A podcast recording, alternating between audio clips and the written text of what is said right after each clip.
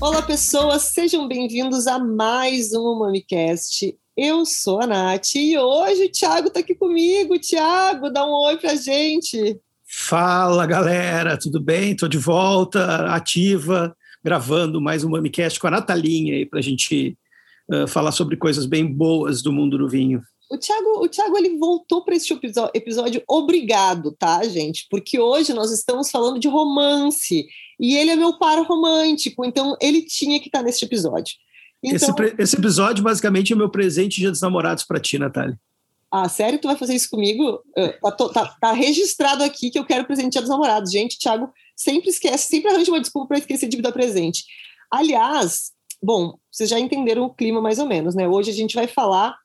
O, o tema do nosso episódio hoje é uma carta de amor para a França, porque França é o país mais romântico do mundo e semana que vem é Dia dos Namorados. Então, ao invés de deixar para véspera do Dia dos Namorados, a gente recebeu, decidiu gravar esse episódio com uma semana de antecedência, porque a gente vai trazer umas dicas maravilhosas para vocês programarem uma noite incrível de Dia dos Namorados, viajando para a França sem sair de casa, já que a gente não pode viajar nesse momento, mas a gente vai fazer uma viagem à França sem sair de casa. Aliás, este mês é um mês muito importante, porque para mim e para o Tiago, a gente celebra Dia dos Namorados, a gente celebra aniversário de namoro e aniversário de casamento. Então, Tiago, pelo amor de Deus, um presente pelo menos que vale por três, né? Tá aqui registrado, todo mundo vem, vão cobrar o Tiago lá no nosso Instagram para ver se ele me deu presente ou não. Esse, esse, ano, esse ano não vai passar. Bom, para bater, bater esse papo com a gente, eu quero chamar o nosso convidado de hoje, que é o Elias Varelo, sommelier da Interfood. Elias, seja muito bem-vindo. Obrigado, Natália. Bom, primeiro agradecer vocês pelo espaço, né, que vocês cederam aí do Mamimeg, do Mamicast, na verdade. Sou um ouvinte, estou super feliz de estar aqui podendo compartilhar um pouco dos vinhos que a gente importa com exclusividade aqui para o Brasil com vocês hoje. Boa, Elias. A gente, esse episódio, ele tem apoio da Interfood e da Barton Guestier, que é uma marca maravilhosa, e a gente vai falar bastante dela ao longo desse episódio. Por quê? O que, a gente pensou, né? A gente não pode viajar, e esse é um mês super romântico, é, e a França, não adianta, a França é um dos países mais românticos do mundo, é o país que a gente pensa para pedido de casamento, para casamento, esses destination wedding, que a galera pega só noivo e noivos viajam para casar fora do país, para lua de mel. A França tem a Pont des Arts, que é aquela ponte que os casais apaixonados colocam os cadeados para selar o seu amor. É cenário de filmes, os filmes mais românticos do mundo, Meia-Noite em Paris, Um Bom Ano, que, aliás, tem vinho envolvido no meio, então é um ótimo filme para assistir na noite de Dia dos Namorados. Tem o Fabuloso Destino de Amélie Poulain, enfim, tem um monte de coisa boa. Então a gente resolveu fazer um giro pela França, fazendo um apanhado de quatro regiões que a gente gosta muito uh, e dando algumas dicas de cardápios clássicos para fazer na noite de Dia dos Namorados, conforme o estilo de casal que vocês sejam aí em casa. E o Elias vai nos ajudar a fazer esse giro com essa parte de vinho. Elisa, eu quero começar a te pedir para contar um pouquinho da história da Barton e Guestier. É, e eu sei que tem uma, uma história romântica junto aí, então, por favor, apresenta essa história para gente. Bom, então vamos começar a falar um pouco mais sobre a história da Barton e Guestier, que tem tudo a ver com o tema de hoje, né? Já que principalmente essa linha que a gente vai provar aqui hoje tem um pouco a ver com viagem e com romance, e isso eu quero passar aqui para vocês hoje também. Bom, a história da Barton e Guestier começou lá em 1725 com Thomas Barton. Ele era um imigrante irlandês que se situou em Medoc, já que ele era apaixonado pelos vinhos da região, e ali ele começou a atuar como um negociante, ele começou a exportar esses vinhos franceses para a Irlanda, para a Inglaterra, né, é, para a Grã-Bretanha na época.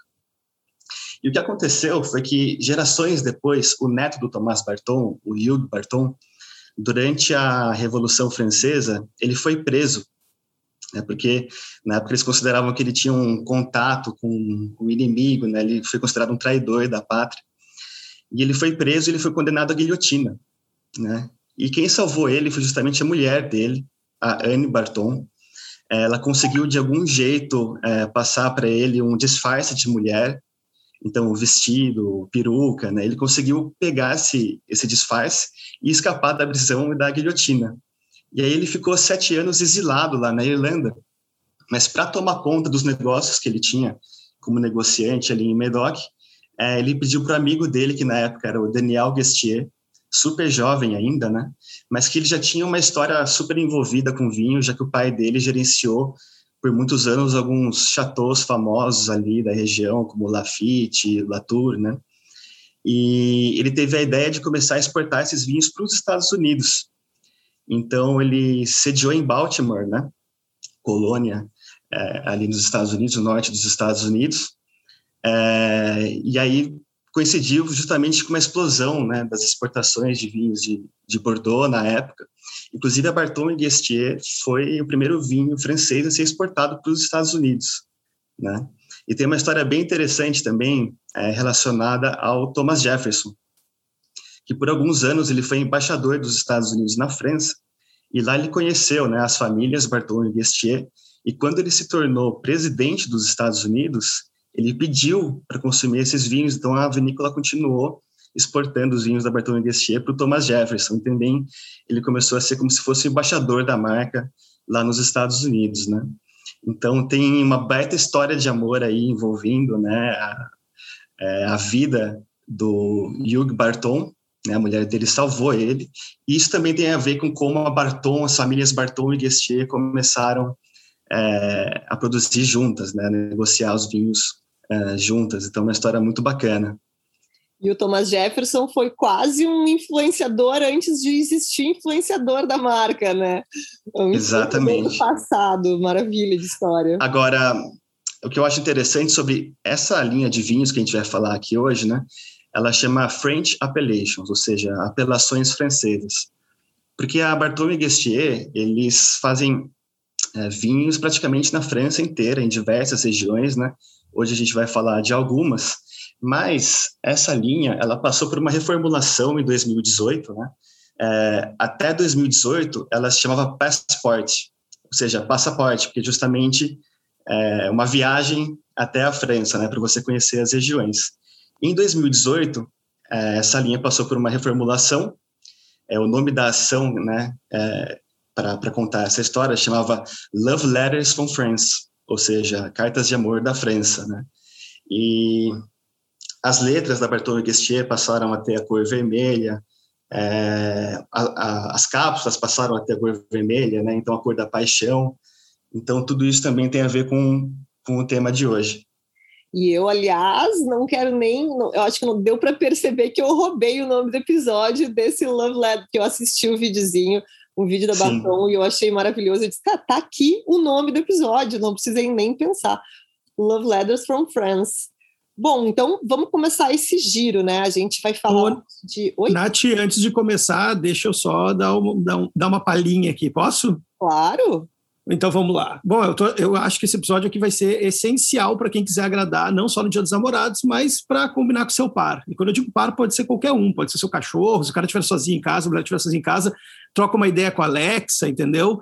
Mas faça de alguma maneira um episódio romântico, porque a gente vai falar sobre vinhos excepcionais para a gente beber numa cidade e num país, e de regiões que é completamente romântico. A gente vai ter também a imersão de filmes e a imersão de músicas. Então, é muito legal que a gente tem quase o Cine 5D aí, só falta abrir o vinho e deixar respirar na sala, que daí fica aquele, aquele breu e aquele cheiro, mais a comida que vai cozinhar, que a gente vai harmonizar. Então tá perfeito. Então vai ser, é. garanto que vai ser sucesso.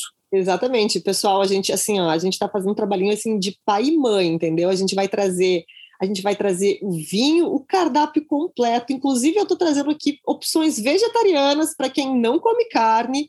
E a gente vai finalizar com uma lista de filmes e uma playlist maravilhosa francesa para vocês fazerem a noite perfeita. Então, assim, ó, não tem desculpa, hein? Por favor, façam aquela coisinha especial. Nem é para agradar, é, é para agradar. agradar. Nem que seja para se agradar, porque a gente sabe, solteiros da Noite dos Namorados podem agradar a si próprios, tá? Então vamos começar a fazer esse giro. A gente vai passar hoje por Bordeaux, a gente vai passar pela Provence, pelo Rhône e pela Borgonha. Vamos fazer um círculo aí. Aliás, eu e Thiago rodamos algumas dessas regiões, a gente só não conheceu Bordeaux, mas as, as outras a gente conheceu e aí já, já traz até um conhecimento de causa das nossas viagens. Vamos começar por Bordeaux, porque eu acho que é, é, a região mais clássica, mais conhecida. Barton também tem uma linha gigante de vinhos, né? De Bordeaux, então tem bastante coisa para a gente falar. É, a maioria das pessoas que está nos ouvindo já ouviu falar de Bordeaux, obviamente, é provavelmente uma das mais célebres regiões do mundo, clássica por seus vinhos tintos, mas a gente sabe que produz ótimos vinhos brancos também, é, produz um dos mais famosos vinhos de sobremesa da história, incrível, inclusive vai dando água na boca quando a gente começa a pensar, eu nem comecei a falar das comidas, né? É, mas Bordeaux fica ali no sudoeste da França, tem aquela divisão clássica, né, de margem direita e margem esquerda do rio, e aquela regiãozinha de entre do Merx, que fica ali no meio. É, e a, a, gente sabe que os vinhos de cada lado da margem é, variam bastante de estilo, e aí o Elias vai nos ajudar aqui a falar um pouquinho do estilo desses vinhos, com base nesses vinhos que a Barton tem dessa região. É, e eu aí queria saber um pouquinho, Elias, de ti, como diferenciar esses vinhos, porque a gente está falando de uma região que é Bordeaux, mas dentro dessa região a gente tem ali Saint-Emilion, a gente tem Margaux, é, a gente tem também, antes disso, né, os, os, os Bordeaux é, de entrada, só Bordeaux, AOC. Então, quando eu pego uma taça, o que, que o que, que, me leva para cada um desses lugares? Como é que eu diferencio esses vinhos? E aí pode trazer, por favor, o exemplo dos próprios vinhos da Barton, né, para ajudar a diferenciar. Exato. A Barton Guestier, ela produz diversas né, populações ali de Bordeaux e também produz esses Bordeaux mais genéricos que você falou. Então, a gente também traz para o Brasil né, a linha Bordeaux Rouge e Bordeaux Blanc, que são vinhos regionais, né, mais genéricos, mas a gente também vai para as apelações. Dentro dessa linha uh, French Appellations, a gente trabalha com isso aqui no Brasil, né? Porque lá na França são eles têm muito tem, tem outras apelações ainda. Mas aqui no Brasil o que a gente traz uh, Medoc, uh, Margot, Saint-Emilion e a gente também traz, só que não da linha French Appellations, mas da linha Tomás Barton, que seria uma linha mais superior, o Sauternes, que é o vinho de sobremesa, você falou que dá água na boca, né? Só da gente pensar. Uhum. Então, realmente considerado um dos melhores vinhos sobremesas do mundo, e a gente também é, super recomenda.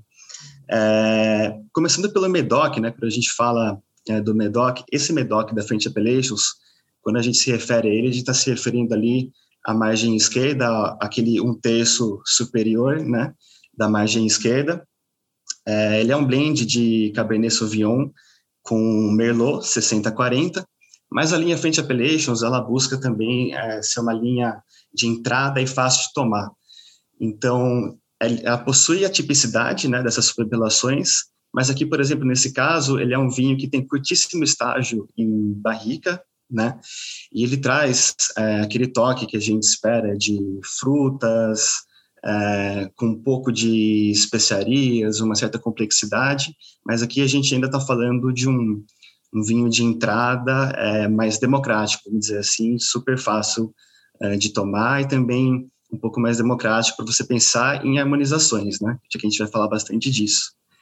Quando a gente vai para Saint-Emilion, Ali a gente já está pensando né, na margem direita, é, principal uva Merlot, e nesse caso do French Appellations vai puxar muito mais para essas notas de uh, frutas negras, aquele vinho um pouco mais macio, redondo, super agradável, super fácil uh, de tomar também. E por fim o Margot, que eu acho que seria dessa linha French Appellations, o vinho mais opulento e o mais intenso de todos, o mais profundo, aquele vinho que você dá um gole e tem muita persistência, né? Uh, depois do gole. Então, da linha French Appellations, do que a gente trabalha de Bordeaux, são esses vinhos.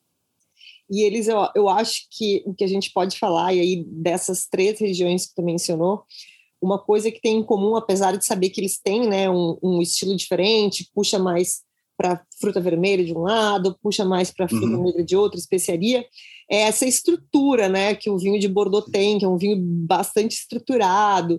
É, uhum. por mais que a, a, gente saiba que alguns vinhos são mais longevos, outros são mais jovens, uh, uhum. todos eles têm muita estrutura, são vinhos que para falar de, de servir um jantar, é perfeito. Pedem comida, são vinhos extremamente gastronômicos, e, e Bordeaux tem alguns pratos que é claro, quando a gente fala de harmonização, e aí, pessoal, a gente já fez vários episódios de harmonização aqui no MamiCast, vocês podem voltar e ouvir todos que vocês quiserem.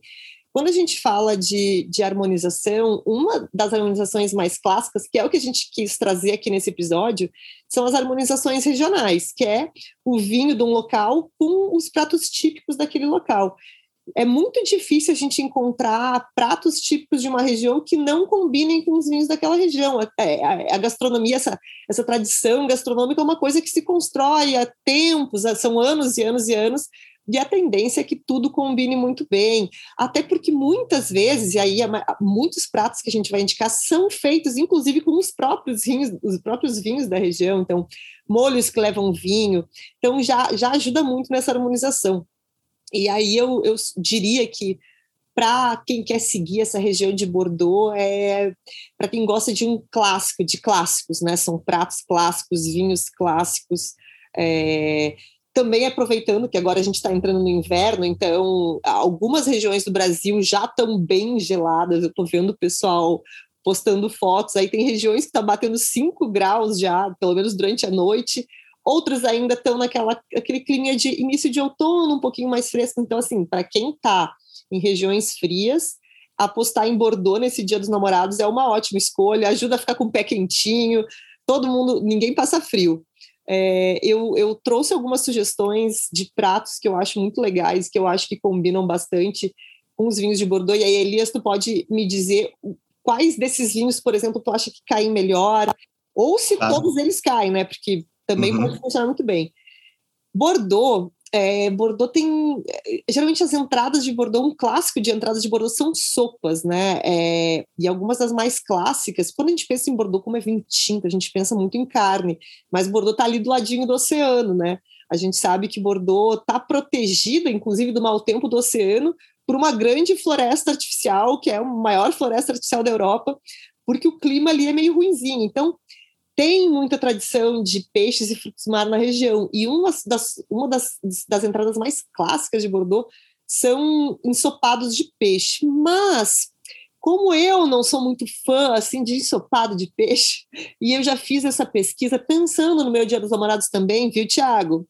Sim, só para ficar dica, é, eu já eu dei uma mexidinha assim, mantive sopa ou ensopados, mas assim, pensei num, num caldinho um pouco mais simples, tipo um caldinho de alho poró, um creminho só para aquecer um pouquinho. Então, eu acho que, na minha opinião, aqui a gente não precisaria de uma coisa tão potente, Sim. poderia ser um mais, um mais é, levinho, né? um mais jovem. Então, aqui, qual, qual tu sugeriria aqui para a gente nessa entrada?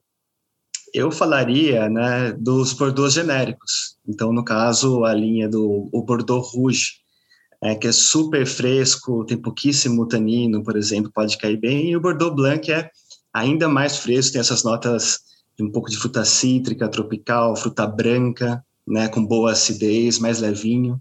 Então, acho que pode ser uma boa pedida para essa entrada, por exemplo. A gente nem mencionou, eu acho, o Bordeaux Blanc, não? A gente mencionou antes, não lembro.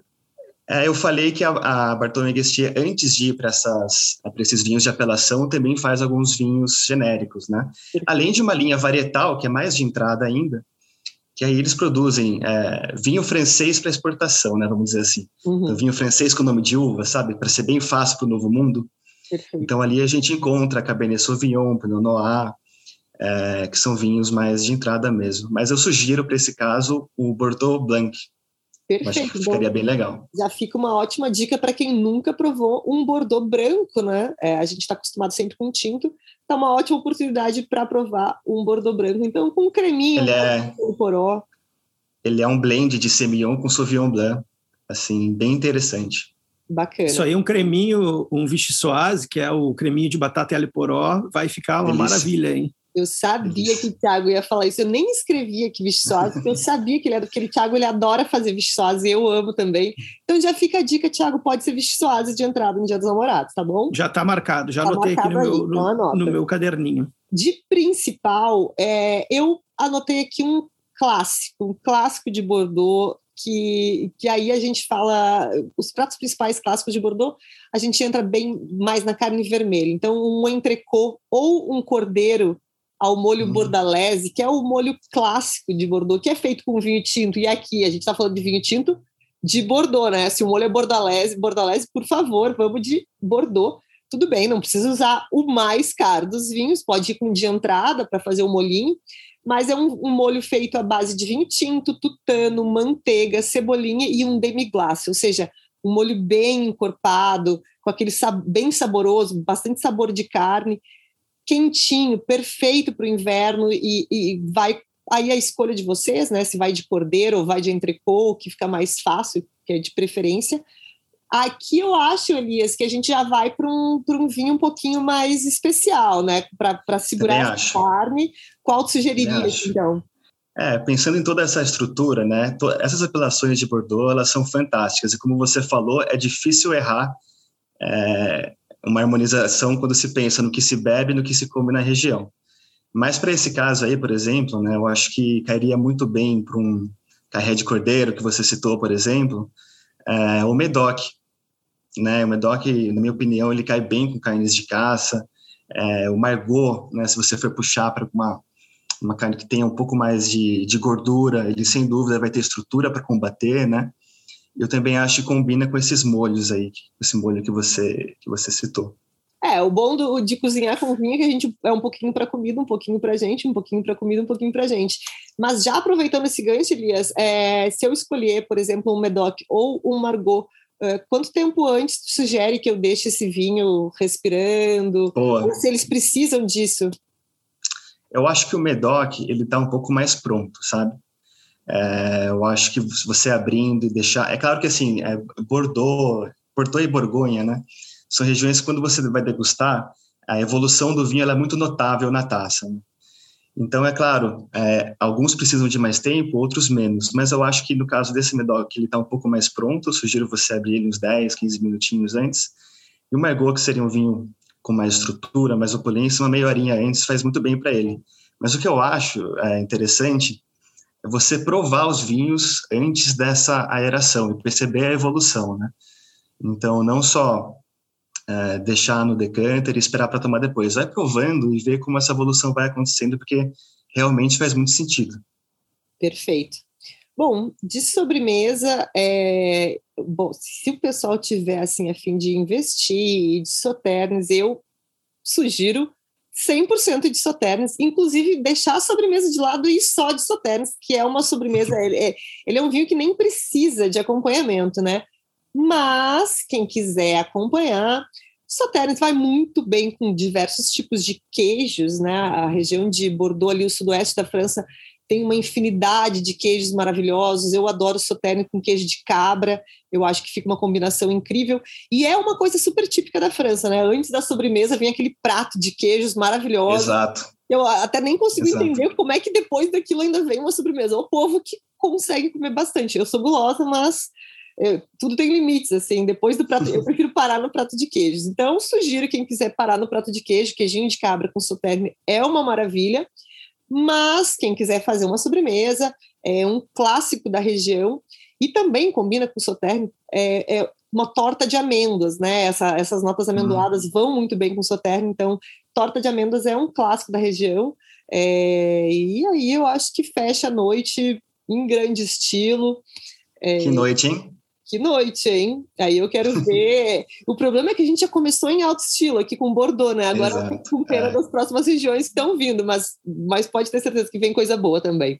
Não, mas cada uma delas tem a sua especificidade, tem gosto para todo mundo, né? Exatamente. Não, e a gente pegou regiões que, que a gente trabalha até temperaturas diferentes, climas diferentes. Uhum. Quem está num clima um pouco mais fresco vai seguir o que a gente vai mandar para uma região, quem está num clima mais gelado, mais quente, vai para outra, então tem para todo mundo. Bom, então vamos seguir para a próxima região, porque a gente tem um bom percurso pela frente, né? Vamos falar de Provence, Elias. A gente falou de Provence, a gente fala de quê? Vinho rosé, né? né? Não tem como fugir. Não tem como fugir. A gente sabe que a Provence, sim, faz um vinho tinto ali, um vinho branco aqui, mas a gente está falando de 90, mais de 90% da produção é rosé. E é, e é aquela região glamurosa, sedutora, daqueles verões no Mediterrâneo, tudo em tons pastel, aquela coisa linda. E, e o rosé é a bebida clássica deles, e Barton Guestier também tem vinho rosé na Provence, né? Conta um pouquinho para a gente desse vinho. Exato, ele é uma novidade aqui no mercado, ele chegou há pouquíssimo tempo, é a Barton Guestier Turmaline.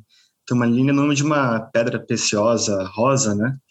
E o que eu gosto muito desses vinhos da Provence são os formatos das garrafas, né? Sempre chamativos, elegantes, tudo a ver com clima romântico, de dias namorados que a gente está falando aqui, né? Então esse vinho também vem numa garrafa super é, estilizada e ele é um corte, né? Como é clássico na região. Então ele é um corte de Grenache, Sensor e Syrah, super delicado, né? Aquela cor bem clarinha de rosé da Provence mesmo, aquelas notas de frutas vermelhas frescas, morango, um toque floral. É, depois de um tempo aberto, parece até um toque cítrico, né? Então é um rosé super interessante que me surpreendeu bastante, eu adorei, é uma novidade que a gente trouxe aí para o mercado há pouco, pouquíssimo tempo. E, e já fica a dica então para quem está pensando em dar de presente um vinho, quanto mais bonita a garrafa, mais mais valioso fica o presente, né? A gente sabe disso. Então já Exato. fica uma ótima dica de presente o rosé. É, mas a gente está falando de Provence, a gente está falando de Mediterrâneo, a gente está. É, não adianta, né? A gente remete a verão, aquele fim de tarde bonito, aquele céu é, meio Monet, assim, sabe? Meio rosa, laranja, enfim. E, e, o rosé tem tudo, o rosé da Provence tem tudo a ver com isso, tem uma boa acidez, tem esse, esse, esse perfume todo. É um clima muito romântico, né? Então, que eu pensei aqui para a gente montar essa noite mais provençal com o rosé, é, que esse rosé funciona no, no, na entrada, no principal, dependendo da sobremesa que você pensar, daria até para botar ali o rosé na sobremesa, mas não é não é nem o que eu vim indicar. É, mas dá para fazer aquele, aquele jantar um pouco mais leve, assim, um pouco mais fresco para quem está numa região não tão gelada. É, e um, um, clima um pouco mais romântico também. É para que casal romântico vai para Provence, que aqui vai, vai funcionar super bem. E como a gente sabe, a Provence é uma região super de culinária saudável, assim, né? Aqui a manteiga fica um pouco de lado e entra o azeite, entram as ervas aromáticas, as ervas de Provence, né? É, aquela cozinha de sol baseada em frutos do mar, em vegetais, colorida, muito bonita. Culinária é, é muito deliciosa e, e, muito simples, aqui é muito fácil de, de elaborar. Então, assim, pessoal que não tem muita habilidade na cozinha pode ir para Provence, porque o cardápio que eu trouxe vai ser mais fácil. Então, de entrada, eu tenho duas sugestões. É, pode ser de entrada ou pode ser até um petisquinho antes, que é a fugaz, que é aquele pão, que é, é como a focaccia italiana, a gente está mais acostumado com a focaccia, né? Mas a fugaz é muito famosa na Provence e ela leva azeitonas pretas, anchovas, cebola também, não necessariamente só o pãozinho com alecrim e sal, como é a focaccia que a gente está mais acostumado. É uma é fácil de fazer, o Thiago, aliás, é um ótimo preparador de focaccia e fugaz, ele faz muito bem. Prometeu, faz umas duas semanas para mim que ia fazer, tá até agora se enrolando, não fez, Thiago. Por favor, estou aguardando a nossa focaccia, né? Se manifeste aí, porque tá ficando feio para ti essas coisas de. A volta de São Paulo eu faço, prometo. Tiago, a gente está em Santa Catarina agora, mas ah. o Tiago está indo a São Paulo, ele tudo, ele, tudo ele promete para a volta de São Paulo. Vamos ver se vai cumprir. Então, essa, essa ideia da fugaz é uma ótima ideia, porque é, a receita é muito simples, assim, é, é, quase como uma massa de pão um pouco mais líquida, é fácil de fazer, fica uma delícia, muito rápido de fazer. E como entrada mesmo, mesmo assim, a salada niçoise, que é aquela salada clássica, né, criada em Nice, que é feita com tomate, ovo cozido, azeitona, anchova ou atum, dá para substituir anchova ou atum, temperado com azeite, assim, fácil, não tem, não tem erro. É uma salada bem fresca, bem gostosa. Quem está querendo comer um pouco mais leve, dá para ficar só na salada mesmo, porque ela vai atum ou anchova, já fica um pouquinho mais encorpada, então dá para ficar só nela. Mas eu estou sugerindo ela aqui como entrada. Eu acho que tem tudo a ver com o rosé aqui, né? Cai super bem o rosé. Ele tem, ele é leve, ele é aromático, mas ele ainda tem uma acidez gostosa que, que segura esse atum e essa anchova. Eu acho que ficaria muito bem. Concorda aqui, Elis? Dá, dá para. Claro. Dá e eu achei legal que você deu algumas opções também de pratos que são até vegetarianos, né? Exatamente. É, e toda essa linha, embora não seja certificada como vegano, tá? Mas toda a linha Reserve, toda a linha é, Frente Appellations que a gente está falando agora, ela é, são, é uma linha vegana de vinhos, tá? Então, se tiver alguém ouvindo aí e tiver essa restrição alimentar, fica essa dica também. Aliás, justamente como a gente está falando de uma região que usa muito mais o azeite uh, ao invés da manteiga, Exato. já fica aqui a salada niçoise, se a gente tirar o atum ou anchova, é uma salada vegana, não vai nem uhum. não vai nem manteiga. E no principal eu trouxe a opção vegetariana aqui também, que dá para transformar em vegana se não usar manteiga e usar azeite também. Mas vamos lá, duas sugestões de principal deliciosas. Um, peixe provençal, aquele peixinho leve, clássico, feito no papiote, aquele papel manteiga, sabe? Fácil de fazer, assim, ó. Quando a gente coloca tudo dentro de papel manteiga e põe no forno, tem que ter muita dificuldade para errar. Eu confesso que já tive essa dificuldade, porque eu já errei peixe nesse papelzinho manteiga, já deixei grudar, mas tem uns truquezinhos, se, se passar bastante ali o, um azeite na hora de assar esse peixe, ele não gruda. É um, basicamente um peixe cozido com assado com vinho branco, ervas frescas e vegetais. Alguns vão colocam tomate, outras azeitonas, mas dá para variar. Leve, fresco, combina super com rosé. Mas a opção vegetariana, e aqui dá para fazer ela vegana também, porque é só não botar manteiga. Na verdade, eu acho que o clássico nem vai manteiga, ela é vegana mesmo. Que é o ratatouille, né? Aquele hum. cozido à base de abobrinha, berinjela, alho, cebola, pimentão e ervas, que é uma delícia. É, inclusive assisti semana passada um vídeo, acho que foi da Paula Carosella fazendo uma, um hum. ratatouille diferente, muito legal, gostoso, bastante sustância, um prato colorido, bonito, né? E que vai super bem com esse rosé também. Uhum. De sobremesa, a sobremesa que eu trouxe eu não acho que vai ficar muito bom com vinho rosé, né? Aí a gente já está querendo forçar a barra um pouco. É, a, maioria das, a maioria das sobremesas vai ficar melhor com vinho mais adocicado mesmo, não adianta. É, é um risco fazer sobremesa com vinho seco, dependendo da sobremesa, vai. Mas que é uma sobremesa clássica da Provence, que é a tarte au citron, que é a nossa clássica torta de limão. Torta de limão é um clássico a, na, é uma fruta que a gente encontra bastante na Provence, inclusive quem viaja ali pela vai vai cruza a fronteira e vai para vai para Itália ali em cima naquela parte da Ligúria tem bastante limão é, a gente toda essa região do Mediterrâneo usa bastante limão hum. e uma torta com bastante raspa de limão fresca deliciosa acho que fica super bem eu não iria de Soterne aqui não, viu? Se alguém quiser, ainda estiver pensando no Soterne. Soterne deixa para o queijo, né? Deixa para o queijo, eu acho que é melhor. Mas eu acho que essa sua sugestão aí, dessa torta de limão, é bem interessante, viu? Fico com vontade de testar, porque esse vinho é super leve, ele tem uma acidez bem marcante também, né? Que eu acho que combina com, com essa acidez que o limão pode trazer para a sobremesa. Além dessas notas complementares, né? Além do cítrico do limão, trazer um pouquinho de floral, trazer um pouquinho de fruta vermelha fresca. E como eu falei, esse vinho também tem um leve toque cítrico ali. Eu acho que pode ficar interessante. E quem quiser testar é, uma coisa diferente, ao invés da torta de limão, fazer um, um uma, um simples, uma simples salada de frutas ou frutas da estação picadas, aí talvez fique até mais interessante com esse rosé, né? daí tá um moranguinho, um moranguinho, umas frutas vermelhas, quem conseguir na sua região, não é toda a região que a gente consegue framboesa, mirtilo, fazer um mix dessas frutinhas com um vinho com o vinho rosé, aí sim dá para fazer usar o rosé do início ao fim. E aqui a gente trouxe um cardápio que dá para ser inteiro vegano, que combina uhum. também com esse vinho. Quem não sabe ainda sobre vinho vegano, a gente tem podcasts aqui, a gente tem episódios aqui que falam sobre isso. É, nem todo vinho é vegano, é, mas aqui a gente está falando de um vinho que é vegano, então já abrange todo mundo, não tem restrição, todo mundo pode beber esse vinho e curtir o Dia dos Namorados com ele. Próxima região, essa aqui é uma região que eu amo também, gastronomicamente, falando de vinho, de tudo, que é o Vale do Rhône, né? É uma região bem longa, na verdade, que a gente fala que se divide bem marcadamente entre Rhône Norte e Rhône Sul, são estilos de vinhos diferentes, é, são o clima já é bem diferente, o Rhône Sul está bem perto da Provence, ali já está mais perto do Mediterrâneo, já é uma área mais quente, o Rhône Norte já é uma área mais fresca. Quando a gente está falando de Rony Norte, vinho tinto, a gente está falando especificamente de Syrah.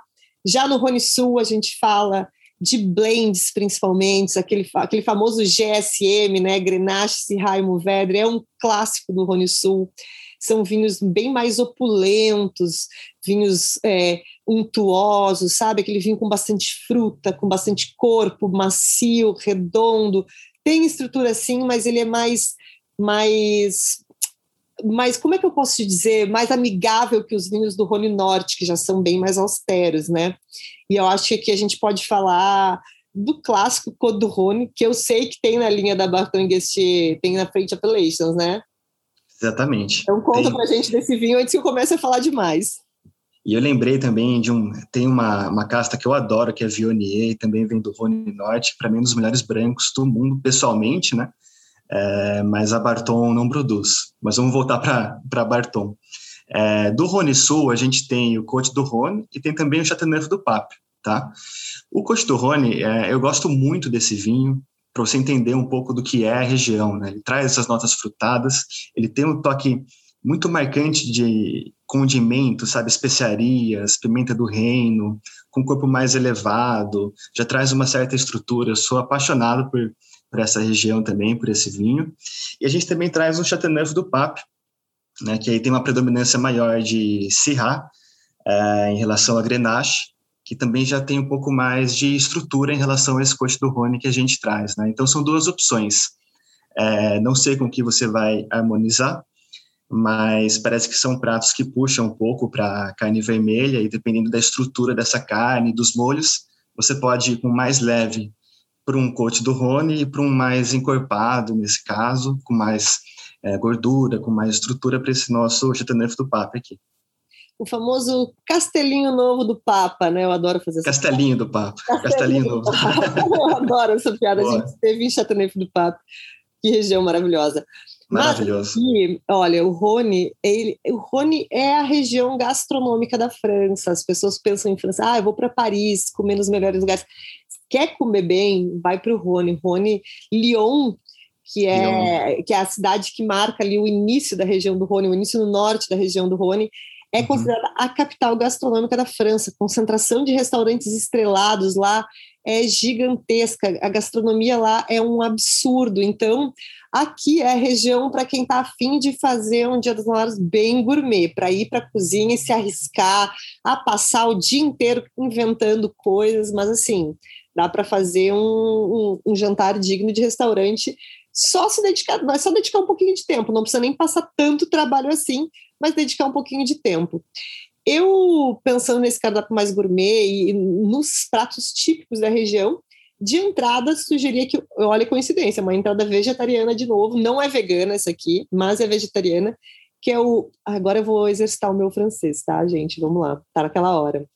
Um gratin dauphinois, que é o clássico gratin de batatas, gente. Aquela gratin de batatas com ovos, leite, fica aquele creminho, bem creminho cremoso, né? Ela vem a redundância. Mas aquele creminho bem uhum. cremoso, coloca no forno para assar, deixa gratinar, fica uma delícia. É uma ótima receita.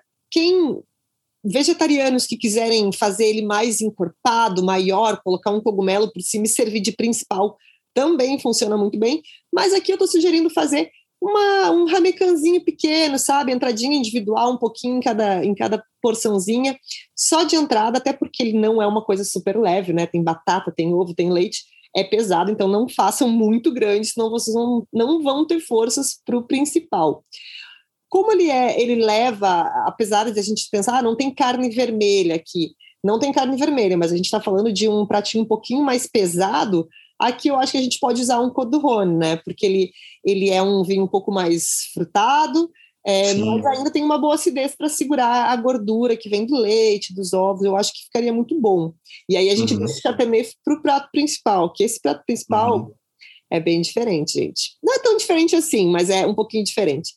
Que é a quenelle. Quenelle é um prato clássico da região, é um prato típico de Lyon, especialmente, que é uma massa no formato oval. A gente ouve muito falar de quenelle quando a gente está fazendo aquele formatinho de bolinho. O Thiago, que é chefe de cozinha, chefe de cozinha não, mas ele é cozinheiro profissional, formado, ele, ele sabe melhor do que eu explicar o que é uma quenelle. Eu não sei fazer o formato de quenelle, mas a gente faz aqui com a, com a colher, né, Tiago? Como é que faz isso? Isso, duas colheres, igual se faz um acarajé, é mesmo o mesmo esquema. Hum. Tá, Vai mas passando de um para o outro. Mas olha só que esse aqui é uma quenelle diferente, porque o quenelle de Lyon, né, do Rhône, ele é um grande quenelle, um grandezão, como se fosse um nhoque gigante. O prato é isso. Ele é um, uma massa num formato oval, como se fosse realmente um nhoque gigante feito de farinha, leite e ovos. E aí essa maçona gigante, ela é cozida, ela vai no prato e por cima vai um molho. O curioso... Para fazer essa quenelle, então tem que comprar uma colher em Itu. Exatamente, uma colher de Itu. É exatamente, Thiago, pegou o espírito da coisa. Mas é fazer uma quenelle gigante, nesse formato de quenelle que se faz com a colher, só que maior. Um só, grandão no prato. Tipicamente, eles usam um molho à base de peixe ou de lagosta. Mas, como eu disse lá no início, eu não sou muito fã de peixe ensopado, sabe? Então, eu já substituí por uma outra coisa, aí eu estou fazendo uma adaptação do Rony barra Natália, que barra o Mami, que é uma outra coisa clássica do Rony são as linguiças de porco. Tem, inclusive, linguiças com denominação de origem lá. Então, por que não servir esse quenelle, que é esse nhoque gigante, com um ragu de linguiça? bem encorpado, feito com aquele molho que leva vinho também, que leva tomate, que fica horas na panela cozinhando até encorpar bem, ia ficar uma delícia.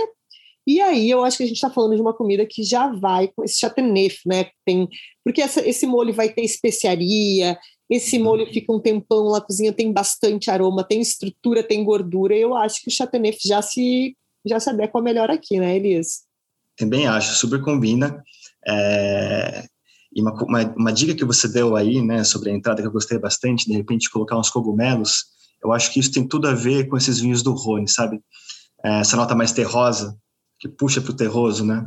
Isso me lembra muito, principalmente esses, os vinhos que são focados mais em Syrah, eu acho que combinam demais com esse terroso de cogumelos. Aí, então, quem quiser brincar com essa parte também fica maravilhoso. Vai ficar uma delícia, né? E aí, como a gente sugeriu, vegetarianos podem ou engordar esse gratin e fazer um gratin uhum. maior num, num, prato de uma lasanha, por exemplo, e servir isso como principal, ou pode fazer a quenelle e trocar o molho de o, molho. o ragu por um, de repente um ragu de cogumelos, né?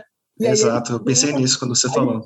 Ragu de cogumelos fica uma delícia, dá para usar o vinho também no cozimento, vai ficar uhum. incrível, vai trazer o terroso, vai trazer a especiaria e vai ainda ter aquela gordura da que vai que vai precisar da acidez do vinho, da estrutura do vinho. Eu acho que vai ficar sensacional. Eu tô doida para testar faz, fazer esse quenelle grande. Eu quero ver se o Thiago tem talento suficiente para fazer uma quenelle tamanho GG, é, porque quenelle tamanho normal eu já vi ele fazer, mas vamos ver se ele compra uma colher de tu quando ele voltar de São Paulo, que ele prometeu que vai fazer essa comida para mim. Traz uma colher de tu, Thiago, pra gente. Ah, tá bom, então. E a sobremesa, gente, vamos para a sobremesa. É um clássico também da região, é a tarte au praliné. Praliné, eu adoro meu francês, né? Que é o clássico praliné, que a gente conhece aqui como aquela amêndoa tostada e caramelizada, uhum. que parece uns pedacinhos de caramelo crocantes com amêndoas no meio. É uma tortinha que parece um, uma quichezinha, assim, só que doce, com esse praliné crocante por cima. Aqui, aqui, Elisa, eu acho que dá para tirar a licença poética e puxar aquele soterne lá de Bordeaux. Que eu também acho. Aqui a gente está falando a mesma língua, né? Eu acho que aqui funciona muito bem. Você está falando desse amendoado, dessas nozes, amêndoas, eu acho que cai muito bem com o soterne, esse tipo de, de sobremesa. Uma delícia isso aqui, eu acho que, que cai bem. E agora a gente vai para Borgonha, onde a gente encerra o nosso giro, mas tem bastante coisa para falar também. Borgonha é uma região incrível. Todo mundo que está no mundo do vinho, que começa a aprender sobre vinho, aprende sobre a Borgonha, porque ali estão alguns dos vinhos mais clássicos do mundo. É uma região que a gente já visitou, né? Tiago, Tiago me obrigou a pedalar pela Borgonha, mas até que foi divertido. A parte difícil é que a gente pegava a bicicleta e ia saindo de vilagem em vilagem, aí é três quilômetros entre um e outro, cinco, é tranquilo. O problema é voltar, né? Porque a gente vai parando e bebendo, parando e bebendo. Voltar de bicicleta não foi lá tão fácil. Eu falo com o pessoal sobre a França e todo mundo me esclarece a mesma coisa, né? que França é o lugar mais lindo para te fazer esse tipo de anotrip, seja por bike, seja de carro. E realmente, né, a experiência que a gente teve de carro, que a gente saiu de Provence, fez o Rhône, uh, fez o Rhône Sul, e a gente fez a parte toda dele ali de baixo, passamos por Gigondás, a gente passou por uh, Bombes de Venise, Chateauneuf, exato. Foi, eu lembro que a gente parava nos lugares, esse lugar é o mais lindo que eu já vi. Aí dava mais 10 quilômetros, esse lugar é o mais lindo que eu já vi. Era incrível. Então é muito difícil de ter um lugar uh, escolhido né? na França. Exato. Eu lembro que a gente parou no Rony Sul, assim, no meio, no meio da estrada, e eu dizia isso que parece, sabe o quê? Aquelas caixas de lápis da Faber-Castell, assim, que tem uns desenhos de, um, de uns bosques, parecia isso, de tão lindo. E a Borgonha foi isso. A Borgonha é uma região muito boa de se visitar, porque ela tem é, tem várias regiões da França que tem essa facilidade, tem algumas rotas de bicicleta que, que a gente consegue fazer sem ter que passar por carros, fica mais seguro. Eu não sou atleta, o Thiago até é, mas eu não sou, então uhum. eu faço o que é mais fácil. E essa é uma viagem super fácil, porque é um pouquinho 3 a 5, 10 quilômetros entre uma vila e outra, um pedal rápido, e aí para, bebe um pouquinho, segue. É, e quando a gente está falando de Borgonha, é sempre bom a gente entender que a Borgonha, assim como qualquer região da França, ela é muito diversa, né? Se a gente está falando da Côte d'Or, a gente está falando de um estilo de vinho, de um estilo de Pinot, de um estilo de Chardonnay. Se a gente desce para Côte Chalonnaise, é outra, outro estilo. Se a gente desce para o Mâconnais, é outro estilo ainda. Vai ficando mais quente, vai ficando mais tropical. Agora, se a gente vai para o norte da Borgonha, a gente chega em Chablis, já não é não tem nada a ver com aquele, com aquele Chardonnay, por exemplo, da Borgonha, lá do sul da Borgonha, né? A gente. É, aliás, a gente está gravando, esse episódio está indo ao ar no dia 4, mas a gente grava com antecedência, óbvio, só que não é ao vivo, a gente está gravando no dia da Chardonnay. E aí, quando a gente fala de Chardonnay, a gente sempre fala dessa diferença, né? Que é uma uva super adaptável, que reflete bastante o terroir. É uma, quase um, uma tela em branco que deixa o terroir falar mais alto. Então, quando a gente está falando de um clima mais quente, a gente tem um vinho mais opulento, com mais álcool, mais corpo, que leva para a nota de fruta tropical. Quando a gente está falando de um clima mais fresco, que é o caso do norte da Borgonha, a gente já está falando de um vinho com menos corpo, acidez maior, uma, uma nota mais cítrica, mais verde. Então, são chardonnays completamente diferentes dentro de uma mesma região que ainda é super pequena. E como a gente já falou muito de vinho tinto no Rhône e no Bordeaux, eu quis é, aqui na Borgonha falar um pouquinho mais de vinho branco e puxar esse lado mais fresco né, da Borgonha, que é Chablis. E eu sei que Bartão Guestier tem um Chablis incrível, porque eu já recebi uma garrafinha aqui, não abri ainda, mas está aqui gelando. Então eu queria que falasse um pouquinho para a gente sobre esse Chablis. Claro. É, Chablis, é, como você falou, né, muito diferente você pegar um Chardonnay de Chablis, um Chardonnay de Mâconnais, são dois universos completamente diferentes, né? Se você pega e coloca na taça, um muito mais fresco, com uma acidez mais marcada e mineral, e o outro puxando mais para um, uma fruta é, tropical, talvez um pouco mais madura, né? É, para o meu gosto pessoal, eu sou muito apaixonado por Chablis, uma região que fica bem lá no norte da Borgonha, mais ao norte da Borgonha. Acho que fica até mais perto de Champagne do que do resto da Borgonha, né? Exatamente. É, que tem um solo rico em calcário ali, né? Então, o próprio solo já traz é, essas conchas, essas ostras, né? Que ele foi o fundo do oceano um dia. Isso passa para o vinho, né? Acaba passando essa nota mineral, que eu acho que é uma das características mais marcantes ali da região. E a gente tem aqui esse Chablis da Barton Guestier, que para mim tem uma baita de uma tipicidade com essa acidez muito marcante. Essa nota mineral em primeiro plano, mas também quando ele dá uma aerada, uma esquentada, aparece um pouco dessas notas de tem um pouquinho de pera, tem, ele é mais delicado, vamos dizer assim, né? ele não é tão intenso como, por exemplo, uma coné, mas ele tem uma notinha de pera, ele tem uma nota de fruta cítrica por fundo e é extremamente elegante, sem dúvida, um dos meus vinhos favoritos aí de toda a linha.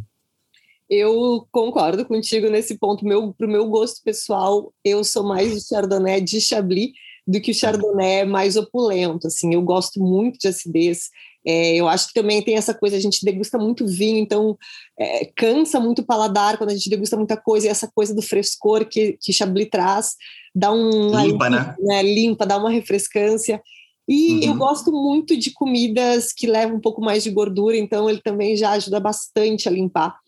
E eu achei uhum. muito legal que tu mencionou o solo de Chablis, né? Que quem não uhum. conhece, gente, coloquem no Google, digitem no Google solo de Chablis para dar uma olhada, porque a gente realmente foi, foi um oceano milhares e milhares de anos atrás, né? Obviamente. É, então, esse solo tem uma formação muito antiga que dá para encontrar fósseis marinhos, né? Conchas, uhum. é, é muito bonito de ver. E, e aí a gente já puxa a harmonização mais clássica. Quando a gente começa a estudar vinho, a gente aprende qual é o clássico para acompanhar um Chablis. É ostra. Ostra, né? Ostra. E, e, vamos falar que ostra, dizem por aí que ostra é afrodisíaco, então dia dos namorados já fica muito bem ostra com esse chablis de entrada. É fresco, combina muito bem, a, ostra tem essa salinidade que vai combinar com a, é, com a mineralidade do chablis. E essa é uma das harmonizações clássicas. Quando a gente estuda vinho, a gente fala sempre das harmonizações made in heaven, que são aquelas super, ultra, mega clássicas. E essa é uma delas. Chablis com ostra não tem como errar. Só que a gente, eu decidi então que a gente vai seguir em Chablis pelo resto do jantar. Então, um clássico que vocês vão lembrar quando fala de Borgonha, que é o bife bourguignon, que é um picadinho de carne com vinho tinto, vou deixar de lado hoje, vou mudar e vou seguir num outro prato que é bem clássico da Borgonha, mais do norte, na verdade, mais perto de Chablis, que é o poulet à l'estragon, que é o frango ao estragão. O estragão é uma erva aromática que, que lembra um pouquinho de funcho, de erva doce. E esse prato ele é, ele é bastante fácil de fazer. É uma panela com coxa e sobrecoxa de frango, cozidos num molho que vai à base de estragão, outras ervas finas, manteiga, tomate, um pouquinho de creme de leite. Ele fica um molho cremoso e bastante aromático, mas assim não muito intenso, assim bastante leve com essa com essa erva fresca que combina bastante com o chablis, porque tem essa, esse, esse viés um pouquinho de erva fresca, né, não tão fruta tropical, e, e, limpa bastante, a Chablis ainda limpa bastante o paladar, limpa esse creme de leite, né? Essa acidez dele ajuda a limpar.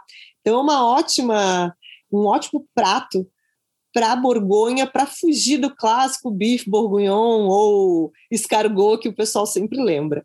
É, então trouxe uma coisinha diferente. E para sobremesa, a, a Borgonha é muito conhecida também pelo cassis, né? O creme de cassis. Quem gosta de drinks, o Kiro Royal é feito com, com creme de cassis. É, é uma, uma fruta muito clássica da região, então uma sobremesa clássica e facílima, gente. Sorvete de creme com calda de cassis. É simples, é fácil, é gostoso. Mas, como eu já falei, eu também gosto de pular a sobremesa e ficar no queijo eu também iria aí numa, num queijinho de cabra com uma geleia de frutas, pode ser inclusive de cassis, para ficar no mesmo clima de, Borgo, de Borgonha, mas não precisar ir extremamente para o doce, ficar ali no queijo, que eu acho que ainda dá para dá brincar com um chablis até nesse, nessa situação, não acha, Elias? Eu tenho certeza. Tenho até vontade de provar aqui. Eu tô com você também. Eu ficaria no queijo, sem dúvida. Essa acidez para limpar a gordura é uma coisa que funciona demais, né? Então, eu gosto bastante.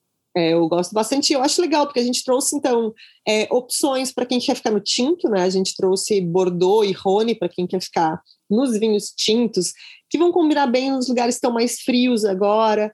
É, e duas opções mais frescas, né, com vinho rosé ou com vinho branco, para quem está num clima um pouquinho mais, fre mais quente hoje nessa época do ano, ou também para quem não se importa, porque eu sou uma pessoa que consome vinho branco o ano inteiro, não importa a temperatura eu de também. Eu amo vinho branco, então pode estar zero grau, estou tomando vinho branco. Tá Mas eu acho que a gente conseguiu passar ali por todos é, os climas, por todos os paladares, né? Eu achei super legal essa viagem aí que você proporcionou com as comidas e a gente com o Barton Guestier. Adorei.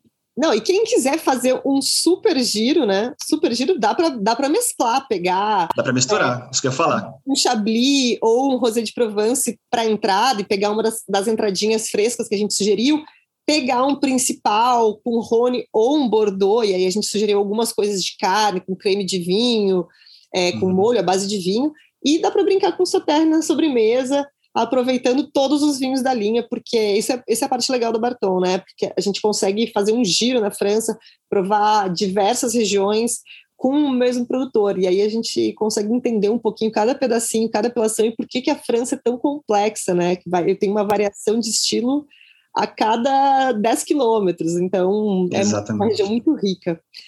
É, como eu prometi no início, para deixar essa noite bem bacana, é, já garantam os vinhos de vocês, já comprem os ingredientes para preparar o cardápio. Mas lá no nosso Spotify, no Spotify do Mami, a gente tem, além do podcast, no Spotify, a gente tem um, um, um canal, uma playlist, várias playlists, na verdade, e a gente tem uma delas que é para vinho francês. É uma playlist só com música francesa, mais moderna, mais animadinha, bonitinha. Tá muito boa essa playlist, eu super recomendo para dar o play e esquecer, não precisa ficar se preocupando em trocar de música, que o Mami providencia a música para vocês. E para filmes, a gente deu rapidamente ali uma listinha, mas vou lembrar vocês, depois da janta, dá para assistir um filminho legal, seguir a noite. Tem Antes do Pôr do Sol, que é um clássico que se passa na França, lindo.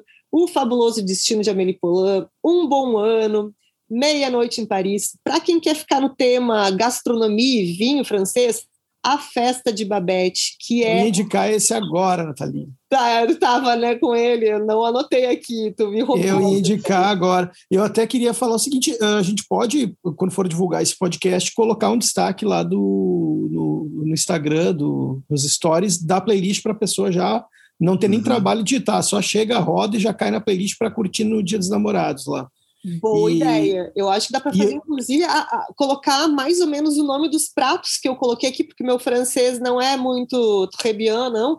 Então, se eu, eu posso colocar nos stories as regiões, os pratos e o vinho que a gente indicou para cada um, para facilitar a vida de todo mundo. Dessa e eu quero indicar. E eu quero indicar mais três filmes aqui, que eu sempre eu recordo, uh, dependendo qual é a, a motivação do Dia dos Namorados. Então, eu tenho aqui o um clássico, se é a gastronomia, que vai ser o foco. Uh, Julie Julia, que fala ah, da, da, ah, da, Julia Child, que ela vai fazer o curso na Cordon Bleu, se não me engano, né, que é um baita filme, e conta todo essa, esse tempo que ela fica, né, meio o, o moderno com o antigo é bem legal para mim, um filmão para ver.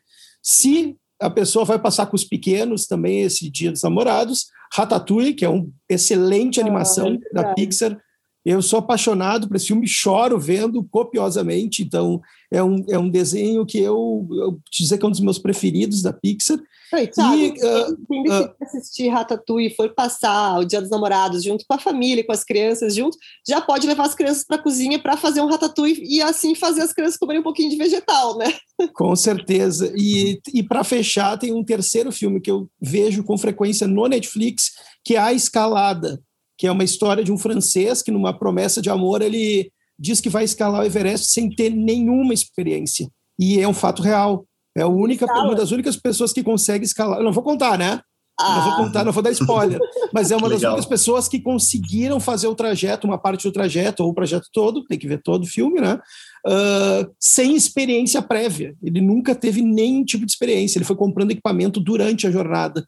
E é um filme baseado nisso. A Escalada está no Netflix. É muito, é um, uma comédia romântica excelente e eu, eu amo o humor francês, né? Então eu acho que é uma coisa muito legal para para trabalhar aí nos Dias dos Namorados e curtir, para sair um pouco desse clima pesado e ficar num clima mais leve.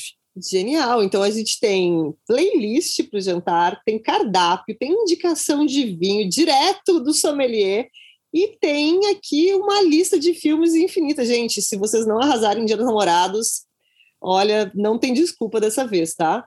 Pra, antes da gente encerrar, eu quero dar alguns links para vocês para conseguirem acompanhar tudo isso que a gente falou aqui nesse episódio.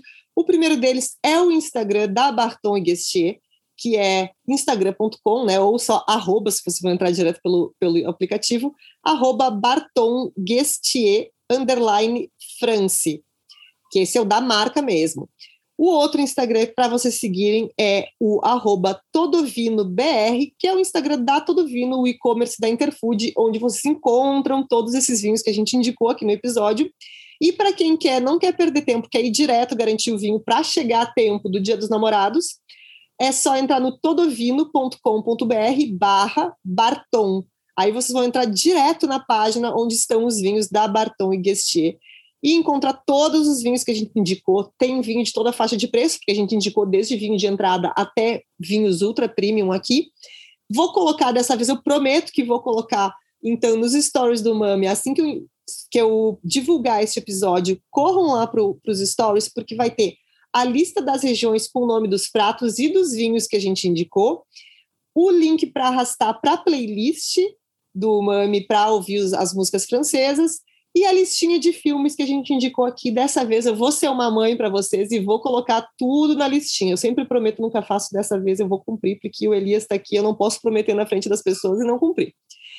Então é isso. É...